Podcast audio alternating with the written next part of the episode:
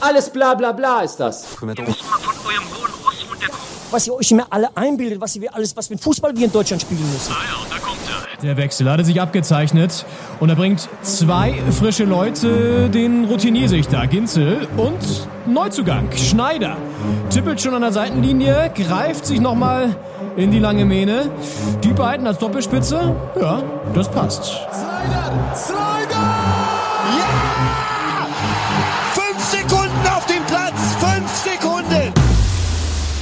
Doppelspitze, der Fußball-Podcast.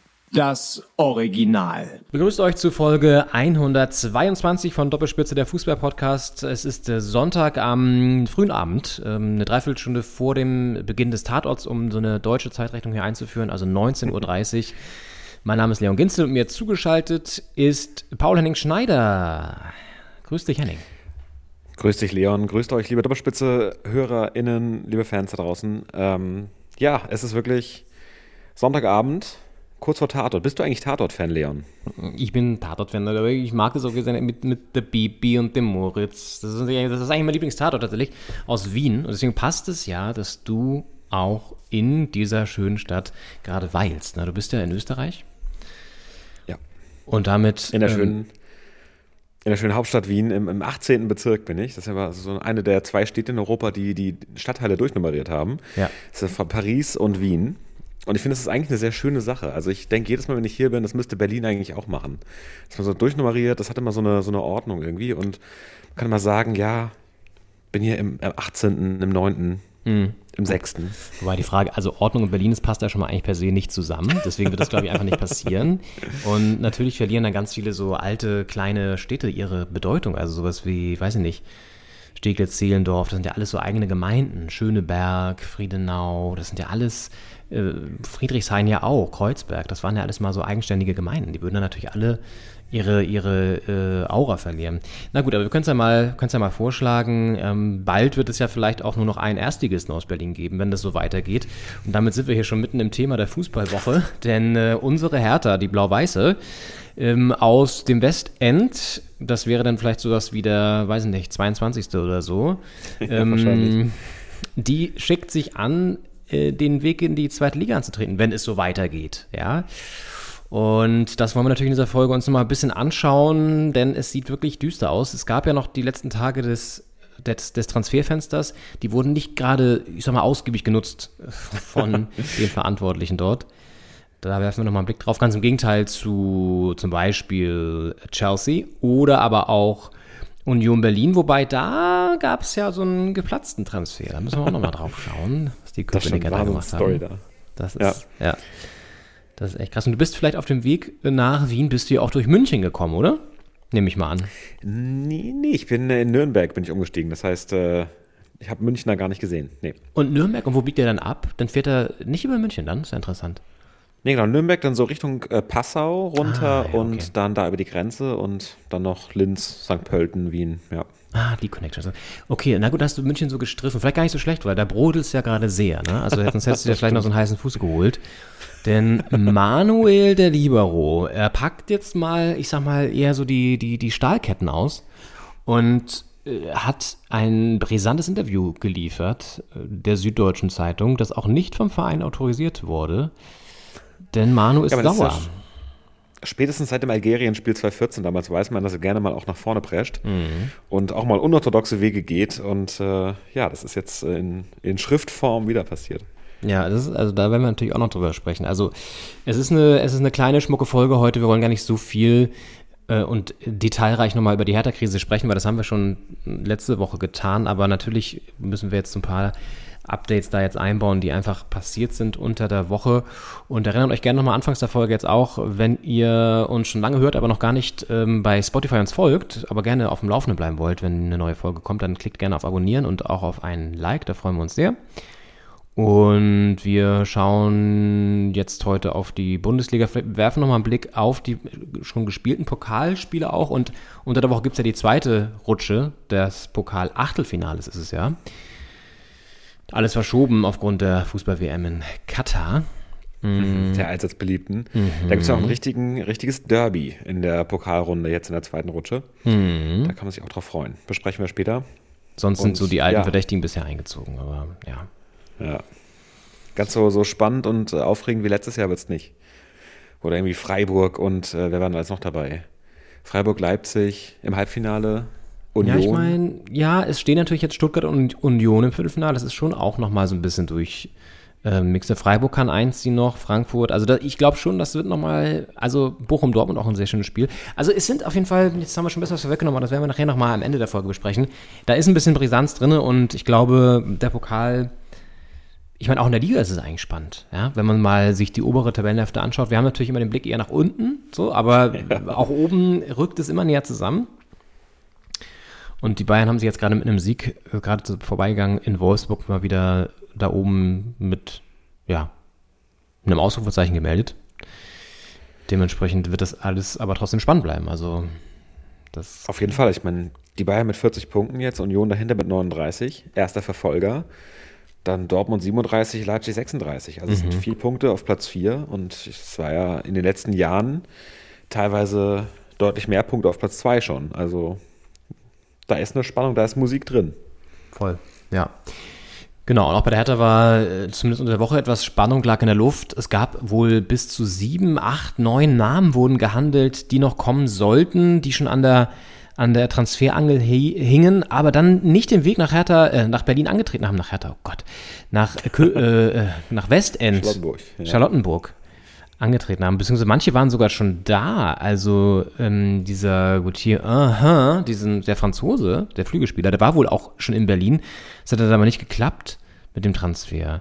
Äh, Maximilian Philipp hatte schon sehr, sehr gute ja, Connection auch gehabt, auch schon im Vorfeld und sich dann aber für den Wechsel zu Bremen entschieden, obwohl er ja Berliner Wurzeln noch hat und so. Aber er hat zum Beispiel gesagt, dass ihn dieser Bobic-Rauswurf sehr irritiert hat. Und natürlich ist das irgendwie auch so ein, so ein Beleg dafür, dass da ein bisschen Chaos ist. Und als Spieler, der irgendwie auch Bock hat, in so einem Umfeld irgendwie wieder vielleicht nochmal zu, zu wachsen, mal wieder ein bisschen auch Kontinuität reinzubringen, dann in so einen Chaos-Club zu kommen, kann ich schon verstehen. Und das ist natürlich echt ein Riesenproblem für Hertha. Das heißt, am Ende stand dann nur ein einziger Transfer.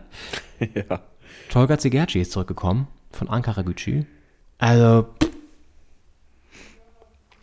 Ja, ein alter Bekannter hat ja, glaube ich, ich glaube 13 bis 16 bei der Hertha gespielt. Also auch in so einer Phase direkt nach dieser äh, Aufzugmannschaftsphase, wo sie ja mit zwei Abstiegen, zwei direkten Wiederaufstiegen damals ähm, die Klassenzugehörigkeit nicht so klar war und er quasi nach dieser Phase dann dazugekommen in die, in die Zeit, wo es dann so ein bisschen in die sichere Bundesliga-Sicherung wieder ging und in ruhigere Gewässer.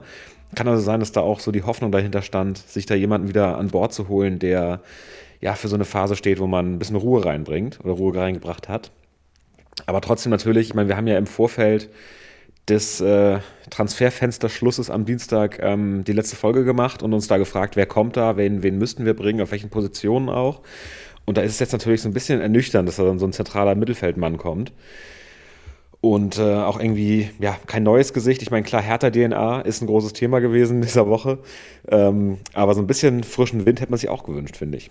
ja, total. Also das ist, naja, nicht nur gewünscht, wir brauchen es einfach auch letztendlich, um äh, sportlich zu überleben. Ne? Also das, ob da jetzt ein Torga Zigerci und so weiter bringt, weiß ich nicht. Er hat ja wohl in der zweiten Halbzeit auch ein bisschen Stabilität reingebracht jetzt gegen Frankfurt, aber naja, also es gab wohl auch die Berichte, dies hat das, glaube ich, die BZ berichtet, dass die Transfergeschäfte dann in den letzten Tagen sollen wohl auch nach äh, ins Büro von Kai Bernstein umgezogen sein, sozusagen, also dass irgendwie so die Strippen da zusammenliefen in seinem Büro in Neukölln. Also das ist alles irgendwie, es ist alles ein bisschen merkwürdig. Da soll in Neukölln soll da der Klassenerhalt gerettet werden. Also, ja, es ist, ähm, ich meine, wir haben ja uns gefragt letzte Woche, warum zwei Tage vor Ende des Transferfensters ähm, Bobic rausschmeißen. Soll es eine Wirkung haben? Jetzt sieht es ja so aus, dass wenn die einzige Wirkung gewesen wäre, dass man quasi zumindest ähm, Philipp da äh, verschreckt hat damit vielleicht, vielleicht auch andere. Und das wäre natürlich das Gegenteil davon gewesen, was man sich wahrscheinlich erhofft hat. Und wenn jetzt quasi dieser Move dafür gesorgt hat, dass man chaotisch wirkt und äh, die Wechselwilligkeit der Spieler vielleicht einschränkt damit, dann hätte man vielleicht noch mal zwei Tage warten sollen. Das vielleicht am Donnerstag machen, statt am Sonntag. Ja. Ja, also der Zeitpunkt ist irgendwie so ein bisschen ungünstig gewesen, das muss man sagen. Und es wirkt auch so ein bisschen dilettantisch alles, ne? Und jetzt nur einen Tolga Zegerci da uns unterschreiben zu lassen und alle anderen, gut, manche sind aus finanziellen Aspekten, haben natürlich nicht funktioniert. Ein Westergaard, der ja auch gehandelt wurde, verdient einfach so viele Monate in England, das kannst du dem nicht bieten. Und dann spielen da irgendwie auch andere Gründe eine Rolle, die nicht zu stemmen sind. Also ja, das ist natürlich dann das Bittere, ne? wenn du in so einer Position bist, wo du weder durch eine sportliche Komponente den Spieler locken kannst, noch durch eine finanzielle. da wird es schwer. Ne? Und Ja. das haben sie jetzt wohl gemerkt, dass das nicht gerade also so gerade die beste Position irgendwie war, um noch zwei, drei Transfers mehr zu machen, die uns, glaube ich, gut getan hätten, gerade offensiv, weil da lief ja auch in Frankfurt wieder herzlich wenig zusammen. Mm, ja, am Ende werden wir, also werden es am Ende erst wissen, ob sie sich damit verkalkuliert haben oder ob sie noch durchkommen, so halbwegs, und dann in der nächsten Saison das ein bisschen auf so stabilere Füße stellen können, ne? Auf jeden Fall. Also ich habe ja auch Hoffnung, dass so ein Niederlechner dann nochmal auch, auch zündet. Der hat ja gegen Frankfurt, glaube ich, von Beginn an gespielt. Und äh, jetzt nicht die Akzente setzen können, aber es kam auch einfach, einfach wenig Bälle durch da in, ins letzte Drittel. Und ähm, ist auch die Frage, ob der da so glücklich ist mit seinem Wechsel oder ob er auch denkt, äh, wo bin ich da nur hingewechselt.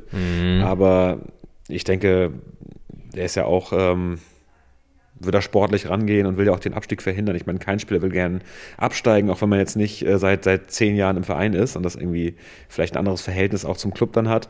Ähm, aber trotzdem will man den Abstieg ja verhindern. Ich glaube auch, dass er da noch alles reinwerfen wird und auch da auch helfen kann, glaube ich.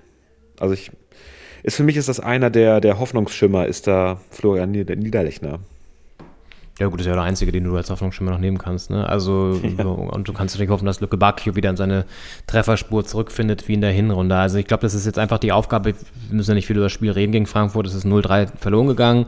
Erste Halbzeit war sehr, sehr schlecht, zweite Halbzeit haben sie sich ein bisschen gefangen, auch mit einer Systemumstellung, die jetzt vielleicht auch wieder Einzug halten wird. Also Dreierkette, ein bisschen defensiver das Ganze staffeln, um auch so eine, so eine Basis wieder reinzukriegen, die, wenn, ne, es ist halt der Klassiker, wenn du hinten keinen kassierst, dann kannst du schon mal wenigstens einen Punkt mitnehmen. Äh, Das sollte jetzt wahrscheinlich die Marschroute sein in den nächsten Spielen. Jetzt, äh, ja, muss man mal sehen. Also Gladbach kommt jetzt, das ist traditionell ein Spiel, da haben wir schon ganz gut ausgesehen, gerade zu Hause, aber die sind auch angenockt, haben jetzt auch wieder nur 0 zu 0 gegen Schalke gespielt, was eigentlich auch peinlich ist aus deren Perspektive. Ich glaube, die haben auch nicht mehr so viel Ambitionen jetzt diese Saison, da weiß man auch nicht, woran man so wirklich ist das könnte Herthas Chance ein bisschen sein und gerade zu Hause müssen wir jetzt einfach auch punkten, so macht es Bochum ja auch gerade. Die verlieren zwar auswärts, aber gewinnen halt wieder zu Hause, ne?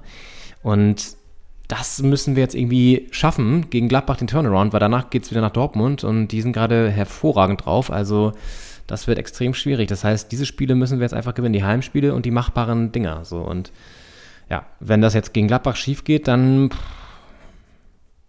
ist halt auch die Frage, wie lange Sandro Schwarz noch bleibt, ne? Weil irgendwie musst du dann auch nochmal reagieren, schätze ich mal. Voll, also Sandro sah jetzt gegen, gegen äh, Frankfurt auch, äh, also happy natürlich eh nicht, aber er sah auch äh, sorgenvoll aus, wobei er immer so ein bisschen deprimiert guckt, finde ich.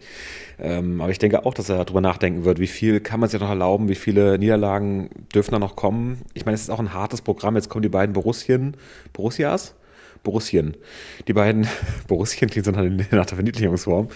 Auf jeden Fall Gladbach und Dortmund kommen jetzt. Und das sind natürlich nominell zwei harte Gegner. Ich meine, Gladbach, du hast gesagt, jetzt gegen Schalke unter den Erwartungen. Und äh, insgesamt auch gerade nicht so griffig, wie man es gewohnt ist von denen. Ähm, da ist die Möglichkeit da, trotzdem natürlich irgendwie schwere Spiele. Ist immer die Frage, woran, woran will man es bemessen? Also ich meine, die dürfen nicht alle verloren gehen jetzt, aber theoretisch sind es alles Spiele, die einzeln gesehen auch verloren werden können. Ja, also was mich auch ein bisschen aufgeregt hat und beunruhigt hat jetzt ab ja übers Wochenende, dass die Konkurrenz einfach alle gepunktet haben. Ne? Bis auf jetzt Stuttgart, die zum Glück verloren haben gegen Bremen. Aber es hat gepunktet Augsburg mit einem Sieg gegen Leverkusen. Dann Bochum mit diesem 5 zu 2 gegen Hoffenheim. Hoffenheim auch so, warum, was ist, wer ist Hoffenheim? Was soll das? Die sind dann auch wieder so, weißt du, solche Spiele verlieren die dann einfach so sang- und klanglos 5 zu 2. Und du denkst, ja, danke, Ja. schön. Äh, Also das ist auch so eine, oh, das ist ein Team, ey, das, die sind jetzt auch übrigens da unten mit in der Verlosung drin, ne? Also das sind auch nur drei Punkte bis zum Relegationsplatz für Hoffenheim. Also Komplett. Ist auch ein Konkurrenzteam, das auch verloren hat. ne? Also, So muss man's auf eigentlich sehen, fast schon wieder. Ja. ja. Ähm, also Hoffenheim eine reine Wundertüte in den letzten Jahren, finde ich. Ähm, Und ja, Bochum haben da wieder, also ein bisschen wie gegen die Hertha, da haben da nach einer halben Stunde, glaube ich, 2-0 geführt, nach 40 Minuten 3-0 und einfach so ein bisschen den, den Start besser genutzt und da ähm, ja, so ein bisschen das Überraschungs, äh, die Überraschungsoffensive am Anfang war ja gegen, gegen unsere Hertha genauso. Und ja, also ich habe so ein bisschen das Gefühl, dass das Hertha-Bochum-Spiel war so ein Kippmoment. Wir waren ja vor Ort im Ruhrstadion und das hätte man einfach gewinnen müssen. Da würde man so viel besser dastehen jetzt. Ähm, er hätte vor allen Dingen auch die Motivation mitgenommen und so. Also vor allen Dingen das Ding war, wir haben ja alle 1 zu 0 geführt und dann wurde es ja durch so eine komisch ominöse halbgare Entscheidung wieder zurückgenommen. Auch das sind ja so, das ist ja in der Saison immer so, dass du so kleine Momente hast, wo es wirklich in eine ganz andere Richtung gehen kann. Weil führst du da 1 zu 0, gewinnst das Ding vielleicht dann irgendwie mit einem Konter zum 2-0 oder so, wie auch immer, ist ja egal. Dann sind wir, sind wir ganz anders rausgekommen aus dieser WM-Pause. So. Jetzt haben wir aber diese Niederlagenserie und stehen mit dem Rücken zur Wand und gut, dann folgt dieser Bobic-Rauswurf, Rauswurf, ein bisschen random. Ähm, und jetzt muss halt irgendwie sportlich was passieren. Und es sind jetzt, das Team ist jetzt das, was, was die Rückrunde angeht und es riecht gerade viel nach Abstieg, leider. Also ich bin ja sonst auch mal sehr optimistisch und versuche immer sozusagen auch das Positive zu sehen, aber jetzt gerade fällt es mir ehrlich gesagt schwer, deswegen mal sehen, was jetzt gegen Gladbach passiert. Vielleicht fangen sie sich unter der Woche nochmal und ähm, spielen auch irgendwie feilen nochmal so an diesen Basics und kriegen dann auch wieder so ein paar Mechanismen vorne rein, dass sie da irgendwie einfach Erfolgserlebnisse auch wieder haben. Ne? Dass ein Luke Bacchio mal wieder trifft zum Beispiel, ist extrem wichtig. Oder auch von mir aus ähm, Niederlechner oder so. Einfach, dass wir Tore machen wieder. Das ist jetzt das Entscheidende, um diese Verunsicherung rauszubekommen. Und sagen jetzt ja auch vieles erinnert an so Abstiegssaisons und so. Und das stimmt auch ein bisschen, weil der Kader ist ja eigentlich gut genug für die erste Liga, aber sie kriegen es halt einfach nicht auf die, auf die Kette. Mm, und trotzdem hat er aber irgendwie an vielen Ecken und Enden auch eine fehlende Qualität, die jetzt auch nicht in der Transferzeit wieder ausgebessert wurde. Also, ja. Auf jeden Fall, ja. Also Luke Bakio muss auf jeden Fall mal wieder da von der Seite irgendwie so in die Mitte ziehen und den Ball da unwiderstehlich ins lange Eck schlänzen. Und das sind dann auch die Momente, wenn solche Tore dann fallen, dann ist halt auch das Selbstvertrauen wieder da. Ich meine, es ist immer so eine Abwärtsspirale, die so, so abstiegsgefährdete Teams dann trifft und dann kommen dann auch so Entscheidungen dazu, wie so ein knapp nicht gegebenes 1-0 in Bochum. Und äh, dann hadert man auch mit dem Schiedsrichter und mit dem Videoschiedsrichter und dann kommt da so viel zusammen im Kopf auch. Und das ist, glaube ich, ganz schwer zu durchbrechen, aber ich glaube da einfach, dass Tore da wirklich der einfachste Weg sind. Das Teuflische war ja auch in der gesamten Saison bisher, das haben wir ja auch in der Hinrunde ganz oft gesagt und da äh, haben bei mir auch schon die Alarmglocken geschrillt, dieses, ja, sie haben ja echt gut gespielt, ja, aber das hat ja wirklich gut funktioniert. Sie waren ja deutlich besser als in der letzten Saison. Sie haben offensiv ja wirklich zugelegt. Ja, das stimmte alles, aber da haben wir auch schon gesagt, hey, die Punkte fehlen. Wir können jetzt noch zum zehnten Mal sagen, hey, das sah echt gut aus teilweise, hm, schade, da trotzdem zwei, drei gegen die Bayern verloren. Ja, so, ne? Also das bringt halt nichts, wenn die Punkte am Ende nicht da stehen. So grausam ist der Fußball. Da kannst du 34 Spiele lang einen super Fußball spielen und immer offensiv und toll, aber am Ende hast du irgendwie nur 15 Punkte und steigst ab. So, das bringt alles nichts. Deswegen äh, muss man einfach vielleicht ganz brutal mal wieder in so ein Ergebnis-Ding ähm, reingehen und auch mal so dreckig 1-0 gewinnen oder 0-0 ergaunern oder keine Ahnung, ja. Einfach irgendwie da so ein bisschen wieder jetzt mal Stabilität reinbringen durch so komische Ergebnisse und einfach auch destruktiven Fußball vielleicht mal spielen, keine Ahnung, sich von Union was abgucken. Ähm, und dann, weil die spielen auch nicht geilen Fußball, gewinnen aber am Ende 2-1. So, das ist halt das Ding. Stehst du oben ne, und stehst du unten. So, also das ist, leider ist der Fußball manchmal so einfach und doch so schwer. Also, naja, gut. Auf jeden also, Fall. Und man muss auch sagen, ich meine, Schalke sind drei Punkte jetzt nur äh, hinter Hertha, weil die wirkten schon so abgeschlagen da hinten. Mhm. Aber die mausern sich halt, spielen hier unentschieden, da unentschieden und dann kommen da immer Punkte zusammen. Und wenn die Hertha dann viermal in Folge verliert, wird es auf einmal auch, äh, auch ziemlich dünn da, nach unten hin. Und, ja, ähm, also, sorry, dass auch Gladbach einfach zu Hause nicht gegen Schalke gewinnt. Das finde ich auch einfach unvorstellbar. Die hatten ja sogar noch Chancen zu gewinnen. Also, ein Schalke liegt wirklich, ist eigentlich grottenschlecht. Und verlieren zu Hause 1-6 gegen Leipzig und solche Geschichten, ja. Also die hatten ja nun wirklich nicht den besten, gegen Schalke, äh, gegen Köln da das 0-0 geholt, okay, aber pff, naja, gut. Ja, am Ende muss man auch äh, natürlich selbst die Punkte machen und ich meine, man muss immer noch hoffen, dass jetzt mindestens ein Team da irgendwie eine schlechtere Punkteausbeute hat als man selbst, damit man da zumindest 16. ist am Ende. Aber ja, zwei Teams, muss der zwei Teams brauchen eine schlechtere Punkteausbeute. Na, wenn man 16. ist, nur eins, aber am besten natürlich 15. mit zwei Teams hinter sich noch. Also ja, Schalke habe ich jetzt schon mal. Ja, genau. Hä? Wenn du 16 bist, dann sind wohl zwei Teams hinter dir, oder nicht? Ja, 100 Pro, ja, ja. und Schalke ist drei Punkte Abstand zu Hertha ist jetzt auch nicht so riesig. Also ein Sieg und die sind dran, ne? Also. Ja, das stimmt. Aber es ist auch interessant, wenn du auf das, auf das Torverhältnis mal guckst. Hertha hat einfach die zweitschlechteste Offensive der gesamten Liga nach Schalke mit 20 Toren. Alle anderen haben teilweise deutlich mehr geschossen. Also das ist schon, da sieht man halt, wo es im Argen liegt, ne?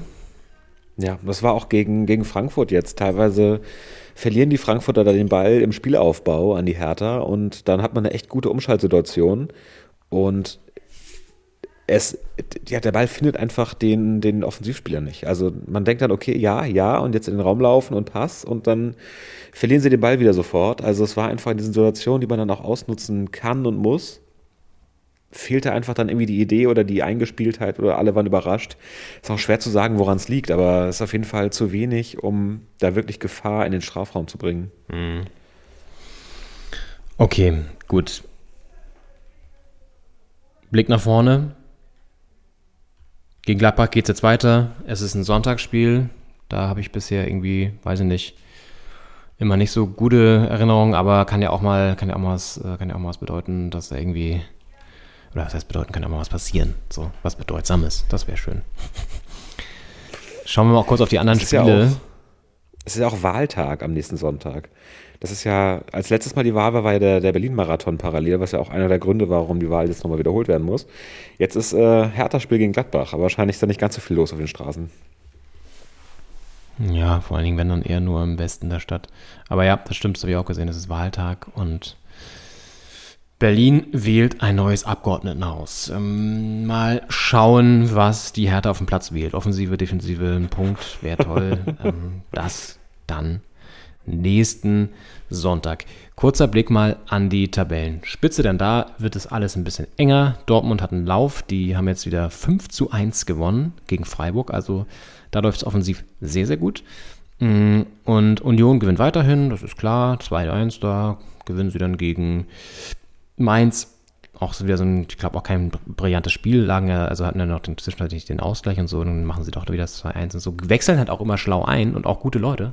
Also, ne, das ist halt ein stabile, ein stabiles Mannschaftsgefüge, das heißt, wenn jemand reinkommt, ist der immer auch heiß. Ne? Das ist schon auch alles interessant, was da so in Köpenick abgeht.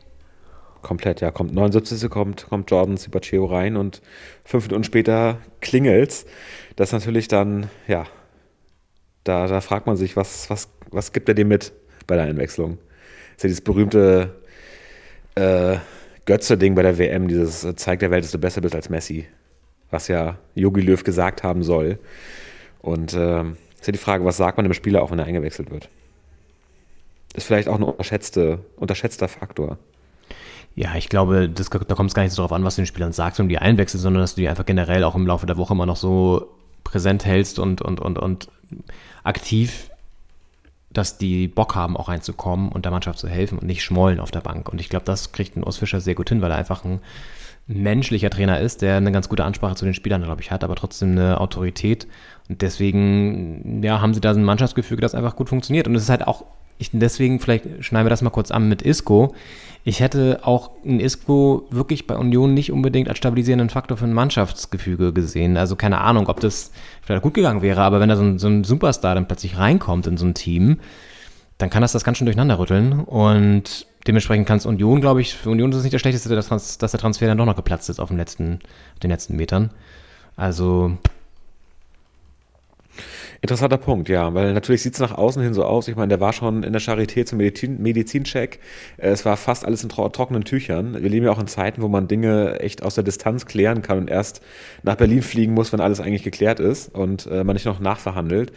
Äh, und dann platzt das doch noch. Sieht natürlich super blöd aus nach außen hin, aber ist natürlich so. Ich meine, Union hat kaderplanungsmäßig in den letzten Jahren immer so auf junge Talente und so altgediente slash auch teilweise woanders vielleicht ein bisschen zu früh aussortierte gesetzt, was ist neben Subotic zum Beispiel, ähm, Gentner auch und ähm, da immer Erfahrung mit, ähm, mit ja, Talent äh, kombiniert und es ist halt die Frage, ähm, ob so ein Isco da in dieses Konzept auch so reingepasst hätte. Es kann schon sein. Also er hat natürlich ein bisschen gezaubert nach Köpenick gebracht und so ein bisschen internationalen Spirit auch. Aber ja, ob es gefruchtet hätte, vielleicht ist es sogar wirklich ganz gut, dass es geplatzt ist. Gar nicht. Kann ich nachvollziehen, den Gedanken, ja.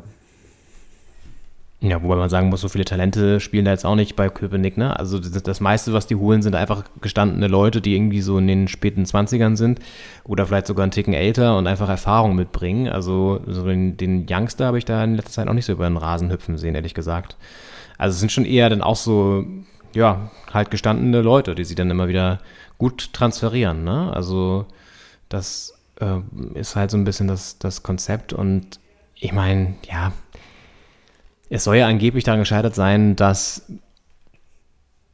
die dachten, die andere Verhandlungsseite, die spanische, dass ähm, das Gehalt, was Union quasi in den Raum gestellt hat, das Nettogehalt ist, weil in Spanien sind bei den Verträgen immer die Nettogehälter drin, aber natürlich, wie es in Deutschland üblich ist, in Arbeitsverträgen stand das Bruttogehalt dort und dann ist das Nettogehalt mhm. natürlich deutlich weniger. So, und daran soll es wohl im Endeffekt gescheitert sein. Wurde kolportiert. Das ist natürlich in den, in diesen Preisklassen liegen natürlich nicht so ein paar hundert Euro dazwischen, sondern eher so ein paar hunderttausend vermutlich. Mhm. Wenn nicht sogar mehr. Ja. Genau. Und dann hat Union gesagt, also das ist natürlich die, die Darstellung, man weiß natürlich nicht, was da jetzt genau passiert, ne? Und ja, also gut, wird man mal sehen. Ich glaube halt schon, ich war äh, an dem Tag mit ähm, dem geschätzten Kollegen Kevin Schulte unterwegs, als dieser Transfer quasi am Brodeln war. Und da meinte ich schon zu ihm, naja, ich bin mir nicht so sicher, ob das so der Mannschaft gut tun würde da. Und ähm, ja, vielleicht haben sie sich dann auch nochmal anders überlegt. Und natürlich, das Finanzielle hat wahrscheinlich auch noch eine Rolle gespielt. Aber das zeigt auch, dass Union natürlich einfach auch sagt, okay, wir probieren es einfach. Das ist ja auch schon eine neue Entwicklung. Ne? Also das ist ja auch irgendwie krass, das hätte man vor einem Jahr, vor zwei Jahren auch nicht gedacht. Und ähm, einfach diese, diese Wachablösung in Berlin, die ja schon länger stattgefunden hat, nochmal so manifestiert. Weil ein Isco bei der Hertha, der wird in den nächsten fünf Jahren da wahrscheinlich nicht landen. Also es sei denn, Triple Seven organisiert da irgendwie was. Ja. ja, die haben ja Kontakte nach Spanien, sind ja da. Ne? Ich glaube, Julio.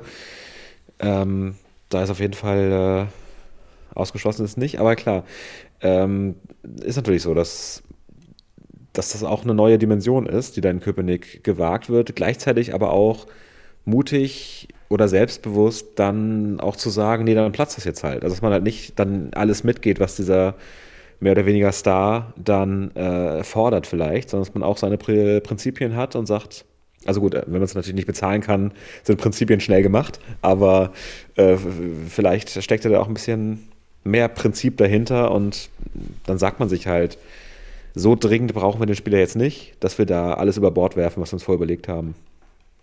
Ja, ich meine, wir müssen aufpassen, weil das ist einfach Sachen, das kann man nicht, nicht final verifizieren, weil das ist natürlich die Union-Darstellung und dann kommt die Gegendarstellung von der Fahndungsseite von ISCO. Deswegen werden wir am Ende nicht wissen, woran es gescheitert ist. Aber es ist auf jeden Fall ein, wird im Fußballjahresrückblick, denke ich, bei dem einen oder anderen Sender ähm, noch einmal eine Rolle spielen, würde ich mal ja. behaupten. Naja, auf jeden Fall wird es oben aber immer so spannender, weil Frankfurt ja auch noch weiter mitmischt. Ähm, und insgesamt jetzt von, den, von Platz 1 bis Platz 5 sind es nur 5 Punkte. Mm. Und ich meine, klar, irgendwie mischen da schon die üblichen Verdächtigen mit, wenn man jetzt Union mal mit in diese Riege jetzt reinzählt neuerdings. Da ist Leverkusen halt rausgefallen und durch ja, Union vielleicht so ein bisschen ersetzt worden. Freiburg geistert da ja auch immer wieder rum. Also das ist schon, sind üblichen, üblichen Verdächtigen da oben, aber die, die Nähe punktuell ist schon im Vergleich zu den Saisons davor, Stand jetzt, ne, wir reden natürlich auch bei 19. Spieltags, kann sich alles noch wieder sehr schnell ändern, aber Stand jetzt ist es sehr eng da oben. Auf jeden Fall, ich finde es spannend, wenn man sich die Tordifferenzen anguckt, die Bayern damit plus 38 und auf Platz 2 Union mit plus 10 dann 12 und 15 und 14 und auf Platz 6 Tordifferenz 0 bei Freiburg, also mit ja, die Bayern mit ordentlich Offensivpower, aber dann nicht so deutlich mehr Punkten, die dabei rausspringen. Also man kann da auch mit äh, ein bisschen mehr Effizienz dahinter äh, fast genauso gut punkten. Und ähm, Freiburg da mit Tordifferenz 0 auf Platz 6 finde ich schon stark irgendwie. Also Finde ich auch mal interessant so zu sehen, wie es über die letzten zehn Jahre sich sowas vielleicht auch verändert hat. Ja, gut, die haben jetzt 1 zu 5 verloren, haben sie schon mal vier ähm, Minustore sozusagen jetzt durch das Spiel gegen Dortmund kassiert. Christian ja. Streich ist ja auch ein bisschen ausgetickt und hat sich die rote Karte noch abgeholt und so. Also da brodelt es auch ein bisschen in Freiburg. Mm, Unions nächste Spiele sind übrigens auch ganz interessant. Sie spielen auswärts in Leipzig, dann haben sie Ajax in der Europa League auch auswärts. Dann empfangen sie Gelsenkirchen, das ist ja für uns auch wichtig. Äh, Das ist aber echt in so einem Sandwich mit äh, Ajax. Also ich hoffe, dass sie da noch die Konzentration finden und auch Schalke die Punkte abknöpfen. Ne? Nicht, dass sie da dann ausgerechnet irgendwie schon und dann da irgendwie nicht den Sieg holen. Das wäre blöd. Und dann geht es nach München. Also das sind jetzt wirklich bis Ende Februar. Also das ist wirklich jetzt ein spannender Monat für alle Köpenick-Anhängerinnen und Anhänger und irgendwie auch generell für die Liga. Weil wenn das, sagen wir mal, wenn sie auch das Spiel gegen, gegen Bayern das am Sonntagabend stattfindet, irgendwie mit einem Unentschieden oder so bestreiten können und da weiter die, die Tuchfühlung halten, dann kann das eine spannende Saison werden, weil, ja, wenn nicht, dann nicht. Aber, genau. Die Frage ist natürlich, will man als Hertha-Fan, dass Union das da wirklich spannend hält? Dass es dann am Ende noch darum geht, ob Union noch deutscher Meister werden kann. Ne? Das muss man sich dann auch, auch fragen. Natürlich will man eine spannende, spannende Liga, aber vielleicht, vielleicht kann Dortmund da noch vorbei. Nee, ganz ehrlich. Dortmund ist einfach auch mittlerweile so ein künstliches Konstrukt. Also, wenn, dann würde ich schon nochmal sagen, darf da auch gerne mal jemand Neues mitmischen. Ich muss jetzt auch nicht, bin jetzt auch nicht für, für Union, aber irgendwann sollte auch der Blick sowieso darin gehen, dass, dass Hertha da jetzt mal äh, zu Potte kommt. Und die haben ja nun wahrlich keine leichten, keine leichten Abfolgen. Aber ja, wem sagen wir das? Das haben wir jetzt auch schon das Programm jetzt ein bisschen erläutert. Aber ich glaube, man muss da jetzt echt von Spiel zu Spiel denken. 5 Euro ins Phrasenschwein ist aber einfach so. Und dann immer wieder neu gucken, was passiert. Und darauf hoffen, dass wirklich auch mal die anderen Punkte liegen lassen. Also Stuttgart, das ist meine Hoffnung übrigens auch. Ein Mann äh, hat, setzt große Hoffnung in mir oder umgekehrt, ich setze große Hoffnung in ihn. Er in mich vielleicht auch, ich weiß nicht. Aber Bruno Labbadia, ich meine, das ist nämlich auch so ein, eigentlich so ein Abstiegstrainer. Ich hoffe, dass der da seinen, seinen Namen alle Ehre macht in Stuttgart und die dann die zweite Liga coacht.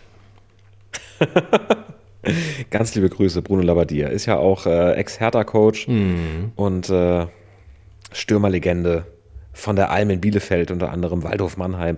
Also, ja, mal gucken. HSV hat er auch, äh, auch mal gemacht. Also, Wen nicht, ne? Krise kann er. Wen nicht. ja, stimmt. Äh, und vor allem, wer hat auch HSV nicht gemacht, ja. Aber die haben ja auch einen relativ großen Verschleiß immer mal gehabt in den letzten Jahren. Das kann man wohl so sagen. Ja. ich schau mal kurz und dann würde ich vielleicht mal einen kurzen Blick auf den Pokal werfen, weil die anderen Bundesliga-Ergebnisse haben wir jetzt immer so halb schon besprochen und ich würde sagen, wir gucken mal kurz auf, die, auf den Pokal, weil da gab es ja in der äh, abgelaufenen Woche auch die ersten Spiele im Achtelfinale. Union, klar, gewinnt da natürlich auch wieder gegen Wolfsburg, steht im Viertelfinale. Die Bayern setzen dann mal wieder ein Zeichen und da müssen wir auch noch kurz drüber reden, denn wir haben es vorhin angeteasert und dann gar nicht jetzt sozusagen aufgelöst.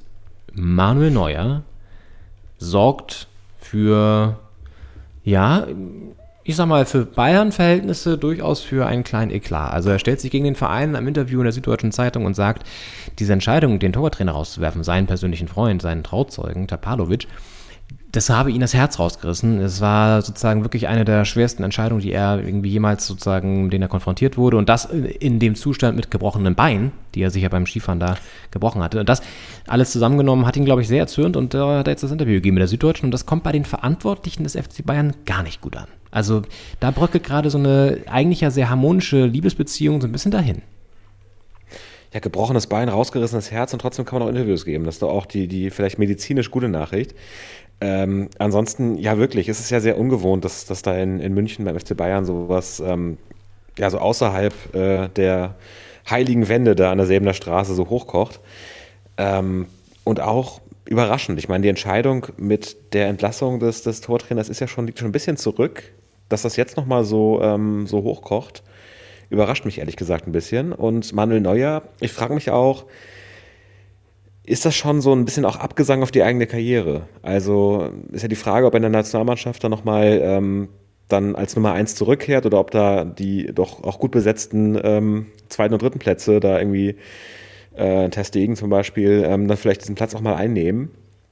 Und ähm, ja, auch bei den Bayern ist ja die Frage, ich meine, Jan Sommer hat, glaube ich, noch Vertrag bis 2024 und da kommt ja auch ein Nübel irgendwann zurück, der, glaube ich, verliehen ist nach Monaco, wenn ich da jetzt nicht völlig daneben liege. Und ähm, ja, ist die Frage, also traut er sich das jetzt auch oder wählt er diesen Schritt auch, weil er sich schon so ein bisschen im Abgesang der Karriere wähnt? Ja, ich glaube, er sucht schon die Konfrontation, weil sonst gibt es das Interview nicht und lässt es vor allen Dingen auch mit Absicht nicht noch vom Verein gegenchecken, sondern haust es dann einfach so raus. Das ist schon ein ganz klares Machtzeichen und Machtspiel irgendwie auch. Ich frage mich, mit welcher, mit welcher Stoßrichtung. Will er sozusagen provozieren, dass sie ihn entlassen? Ist er einfach schlecht gelaunt, weil sie jetzt Sommer geholt haben? Ähm, was, was verspricht er sich davon? Also er will natürlich seine Sicht der Dinge darstellen und irgendwie auch nochmal so ein bisschen ja wirklich so eine Machtprobe irgendwie mit Nagelsmann offenbar auch provozieren, der ja nicht unbedingt immer das sicherste Standing auch hat, weil die Bayern ja auch so eine Ergebniskrise hatten. Jetzt haben sie zweimal gewonnen, werden jetzt sind ja noch weiter in allen Wettbewerben vertreten, also mal abwarten, wie das so weitergeht. Also auch das spielt eine Rolle, nur ich denke mir, okay, wo willst du hin, Manu? Was ist dein Ziel? Also du wirst nach deiner Verletzung wahrscheinlich nicht sofort wieder im Tor stehen, jetzt sowieso vielleicht nicht mehr. Hm, willst du nochmal wechseln, dann kannst du es aber auch irgendwie anders einfädeln ja, schwierig. Also irgendwie kann ich den, aber auch grundsätzlich kann ich ihn ganz schwer einschätzen. Weil er ist ja auch immer in Interviews so leicht zickig immer und so ein bisschen angenervt. Oft. Also auch immer so einer leichten Arroganz, die er sich vielleicht auch erlauben kann, weil er einfach auch ein hervorragender Torwart ist. Lange war. Vielleicht bröckelt das jetzt auch sportlich so ein bisschen. Also, wohin des Weges, fragt man sich. Das ist eine gute Frage, ja, stimmt. Ich finde in den Interviews immer also er wirkt genervt, aber halt auch so zurückhaltend. Also er poltert da nicht so los und schon gar nicht über Interna. Ähm, wirkt auf mich immer wie einer, der vor der Kamera beim Interview schon weiß, wie man sich da irgendwie zu geben hat, damit das äh, intern noch alles gut läuft und dann intern aber auch, glaube ich, äh, zickig sein kann und auch, auch ähm, auf die Pauke hauen kann. Ist ein guter Punkt, wohin, weil ich meine, selbst wenn die Karriere, wenn die Karriere beendet, vielleicht nach der Verletzung, ähm, ist ja die Frage, wie geht's weiter? Also da will man ja wahrscheinlich vielleicht äh, hinter die Kulissen irgendwo und das ist beim FC Bayern dann ja schwierig, wenn du vorher so auf die Pauke haust. Ähm, Nationalmannschaft, das ist ja die Frage, was so der Plan ist danach und ähm, ob man sich das da eher verbaut gerade oder weiß ich nicht. Ja. Sich ein Standing. Ich meine, so oder so ist das natürlich ein gefundenes Fressen für alle BerichterstatterInnen, die sich mit dem FC Bayern auseinandersetzen. Ne? Also alle Bild, Sportbild, Journalisten, Journalistinnen, die den FC Bayern da beackern, die freuen sich gerade natürlich über jede weitere Story, die rauskommt, um Headlines zu schreiben. Und auch von anderen Medien, die Süddeutsche hat es ja dann auch exklusiv gebracht und so, die haben natürlich auch davon profitiert. Das spielt ja die ganze Zeit oben auf der Startseite unter den Top 3. Also das ist natürlich auch, das zeigt ja schon, wie, wie mm, brisant und polarisierend das ist und auch wie sehr die Menschen das irgendwie klicken. Und so funktioniert natürlich auch Journalismus heutzutage, das darf man auch nicht vergessen. Also das ist auch mal wieder interessant. Ich fand das auch beim Deadline Day zum Beispiel, kurzer, kurzer, kurze Abbiegung Ab, äh, dahin nochmal, auch wieder faszinierend, wie Sky einfach einen ganzen Sendetag mit diesen Transfers füllt und dann aber auch zum Beispiel sich so Fails erlaubt und diesen Isco-Transfer schon als fix verkündet und das auch in jeder Sendung da schon so rausballert, dieser Transferexperte sich dann ins Studio stellt, ein Trikot in die, in die Kamera hält und sagt, ja, und dann haben wir sich lumpen lassen, wir haben hier schon mal das allererste Trikot von Isco für Union Berlin beflockt, das muss wirklich, das wird das aller, allererste sein, was es überhaupt auf der ganzen Welt jemals jetzt hier gibt. Gut, da werden noch ganz viele Folgen, aber das kann man sagen, ist das erste Isco-Trikot von Union Berlin. Und er hätte dann so ganz stolz in die Kamera, wo du denkst, ja, du Lappen. Und äh, ne, fünf Stunden später, da kannst du es wahrscheinlich kannst es schreddern. So. Oder für einen guten Zweck versteigern, hoffentlich. Ist ja irgendwie auch ein ja. lustiger, lustiger, äh, lustige Anekdote so, aber das denke ich mir auch so, okay, habt ihr nicht. Also, das ist, sensibilisiert ja auch mal wieder dafür, dass man solche Sachen einfach nicht verkündet, bevor nicht final einfach eine Unterschrift unter dem Vertrag steht und der Verein es offiziell bekannt gibt. So. Es gibt immer Gerüchte und es sind viele Sachen, werden natürlich auch dann bestätigen sich auch, aber äh, Vorsicht, ne? Also das kann halt auch nach hinten losgehen und dann äh, torpediert das natürlich deine Seriosität, so. Komplett, ja. Ich meine, es ist, äh, stimmt wahrscheinlich, dass es das erste Trikot war, es war auch das einzige. Äh, und ähm, voll, ich meine, der Journalismus ist natürlich mit dem Internet und allem, äh, was da drin dranhängt, damit zu tun hat, immer irgendwie auf Schnelligkeit gepolt. Und ähm, da will man natürlich so, so früh wie möglich diese News verkünden. Und sobald es sich irgendwie andeutet und darauf hingeht und die Anzeichen sich verdichten, ich meine, er war ja schon beim Medizincheck und alles, es sah ja wirklich danach aus, aber es ist halt eher gefährlich, das dann so groß aufzuziehen, ähm, bevor das nicht wirklich verkündet wurde. Und ähm, da kann man sich halt immer mal auch in die Nesseln setzen mit. Ja, aber ich meine, es ist ja eh, so, so einen ganzen Deadline-Day da zu bestreiten, ist schon auch, muss man wollen, ja. ja. Ja, und Um jetzt mal zurückzukommen zu der Causa Manuel Neuer, ich denke, da werden wir jetzt mal, also die beiden haben schon sehr klar reagiert, mal, ähm, Oliver Kahn hat schon gesagt, das geht gar nicht. Da wird es jetzt mit Sicherheit Gespräche geben im Hintergrund und dann wird man sehen, was passiert. Also ich sag mal, jetzt gerade ist alles möglich, von Vertragsauflösung bis hin zu, wir, wir essen friedlich eine Weißwurst zusammen und äh, legen das Kriegsbeil bei mit, in der Bild, mit der Bildzeitung zusammen am Tisch. Ja, also auch das ist möglich. Werden wir sehen. Das ist natürlich eine Komponente, die du nicht unbedingt brauchst als Verein. Aber gut, die Bayern werden das schon mit ihrer Medienabteilung, wo wahrscheinlich 60 Leute angestellt sind, schon irgendwie abfedern. Ähm, Ja. Da mache ich mir jetzt keine großen Sorgen, ehrlich gesagt. Was uns nochmal zurück zum DFB-Pokalfinale oder Finale zum DFB-Pokal-Viertelfinale, das dann, ähm, wo schon die ersten Teams drinstehen, führt. Mm, Denn die Bayern haben ja da Mainz geschlagen, relativ deutlich. 4-0 stehen also auch im Viertelfinale. Ähm, die die äh, Dosenelfte aus ähm, Sachsen auch. Und Studi, nach diesem sensationellen Eigentor von Mafropanos, hast du das gesehen? Das, ich habe äh, ich hab davon gehört, ich muss mir das mal angucken, Das ist die Wahnsinn. Zusammenfassung. Ja, Aber es war ja toll. eine gewisse Dist Distanz. Mhm. Ja, und jetzt geht's übermorgen weiter. Dienstag mit zumindest einem Knaller schon mal Frankfurt gegen Darmstadt. Das ist das S-Bahn-Duell. Ja, genau, ja. Sandhausen gegen. Freiburg. Naja, gut, ja. Also da ist schon eher Frankfurt-Darmstadt geil, ne? Ja, auf jeden Fall. Ich finde, Sandhausen-Freiburg sind ja auch beides so schwarz-weiße Logos. Ich finde, das äh, drückt ja auch schon meine Erwartungshaltung an das Spiel Tristesse. wieder. Kann natürlich Entertainment vom Feinsten werden. Ja. Und dann folgt Mittwoch der Knaller Nürnberg gegen Düsseldorf. Auch das wird man nicht so einschalten, denke ich. Aber Bochum-Dortmund, das könnte spannend werden, weil Bochum ist nicht schlecht drauf und Dortmund, klar, auch gerade sehr gut drauf. Aber es ist ein Derby, es ist nah dran.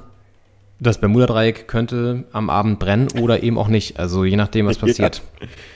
Ja, auf jeden Fall. Also da wird äh, Bochum Kopf stehen. Ich meine, wir kennen die Stadt jetzt ja ganz gut, haben uns da kürzlich erst einen Überblick verschafft und da wird auf jeden Fall Stimmung sein. Ich meine, das Stadion ist ja auch einer fußläufig zur Innenstadt und ähm, da, da wird, glaube ich, die ganze Stadt überkochen.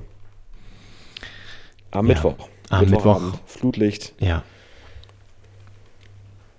Im Schmuckkästchen. Mal sehen, wie das dann so sein wird. Und ich sag mal so, wenn Bochum sich da durchsetzen könnte, rein theoretisch Frankfurt, gut, das sind auch wieder, ist auch wieder ein Spitzenteam.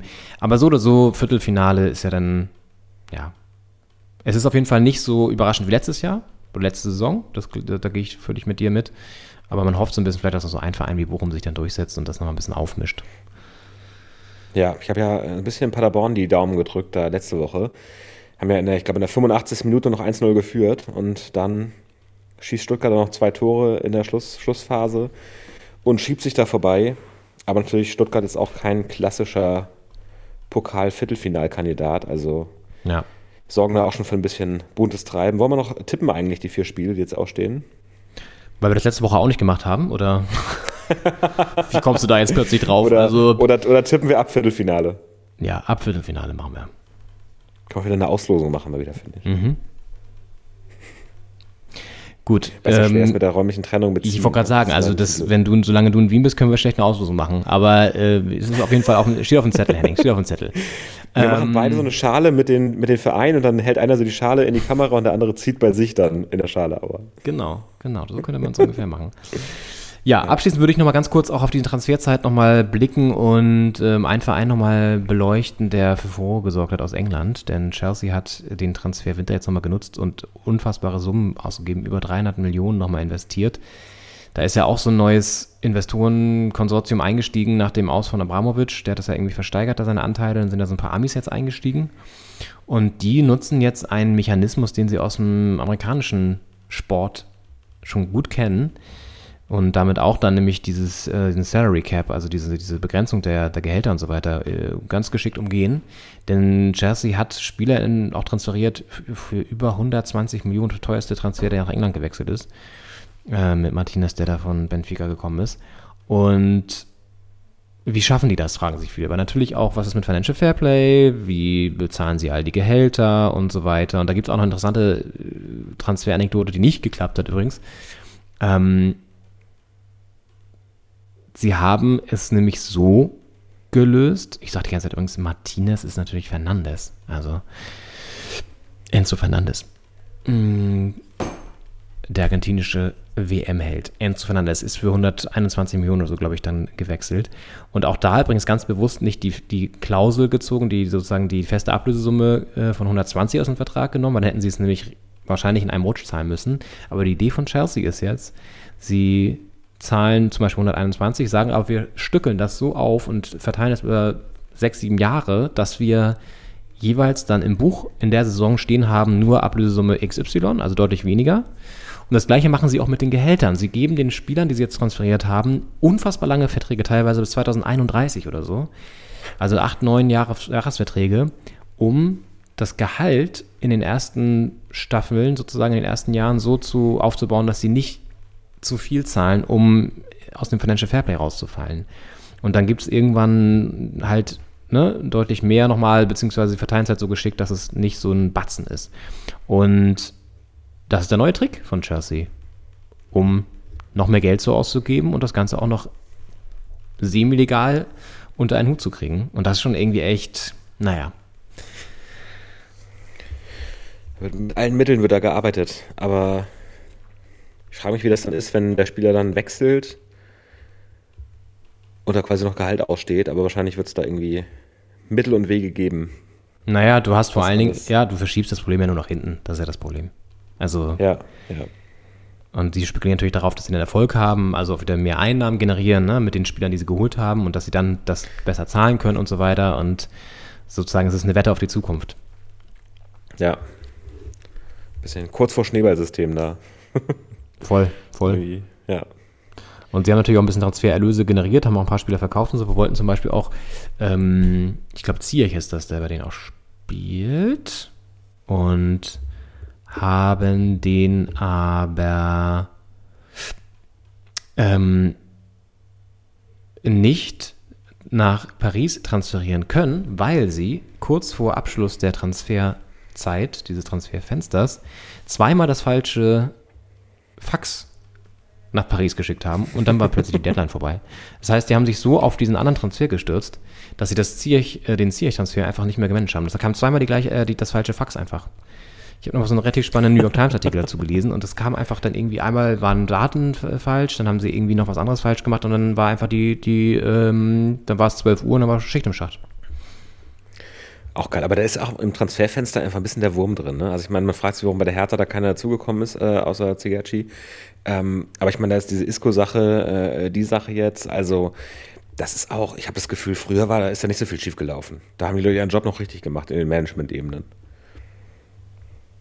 Ja, also Weiß man nicht. Vielleicht hat man es auch einfach nicht so mitbekommen, was da schief gelaufen ist früher. früher bei den Transfers. Ja. Wie meinst du es jetzt? Ja, ich habe das Gefühl, dass in diesem Transferfenster da enorm viel äh, kurz vor äh, Zielgerade noch schief läuft. Dass da die Pannendichte ein bisschen höher ist als in den letzten Jahren. Aber Ach so. vielleicht, äh, Ja, aber dass irgendein Faxgerät nicht geht, das gab es ja schon noch ganz häufig. Also, dass irgendwie Ja. wirklich so, dass so skurrile Gründe dafür gesorgt haben, dass Transfers nicht funktioniert haben, gab es schon echt häufiger. Das ist jetzt nur einfach Ja. wieder so ein neuer, neues Ding und so. Das ist natürlich jetzt in dieser ganzen Chelsea-Irrsinn fällt das ein bisschen auf. Aber ja, also ich meine, letztendlich ist es einfach nur eine weitere Weiterentwicklung des äh, Kapitalismus im Fußball, so, also der da Einzug hält. Und die UEFA würde jetzt auch das Ganze eindämmen und diese, Trans äh, diese Vertragslaufzeiten einfach begrenzen auf maximal fünf Jahre. In Deutschland gibt es da auch die Obergrenze mit fünf Jahren, glaube ich. Das heißt, in Deutschland könnte man das gar nicht so machen. Und um halt dem Einzug, äh, also das sozusagen einzudämmen, ne? dass du nicht irgendwie dann horrende Gehälter zahlen kannst über zehn Jahre oder so. Und ja, da gibt es also schon zumindest äh, Bestrebungen, das Ganze dann in Zukunft anders zu machen. Ja, so. Erste Februarwoche ist rum. Hertha dümpelt weiter unten, unten in, der, in der Tabelle rum. Es äh, hat sich noch nicht so viel verändert. Es war ein bisschen Sonne draußen am Wochenende. Das hat sich ein bisschen verändert. Ich weiß nicht, wie es in Wien war. Ich war in Hamburg jetzt am Wochenende. Es war ein bisschen Sonne draußen.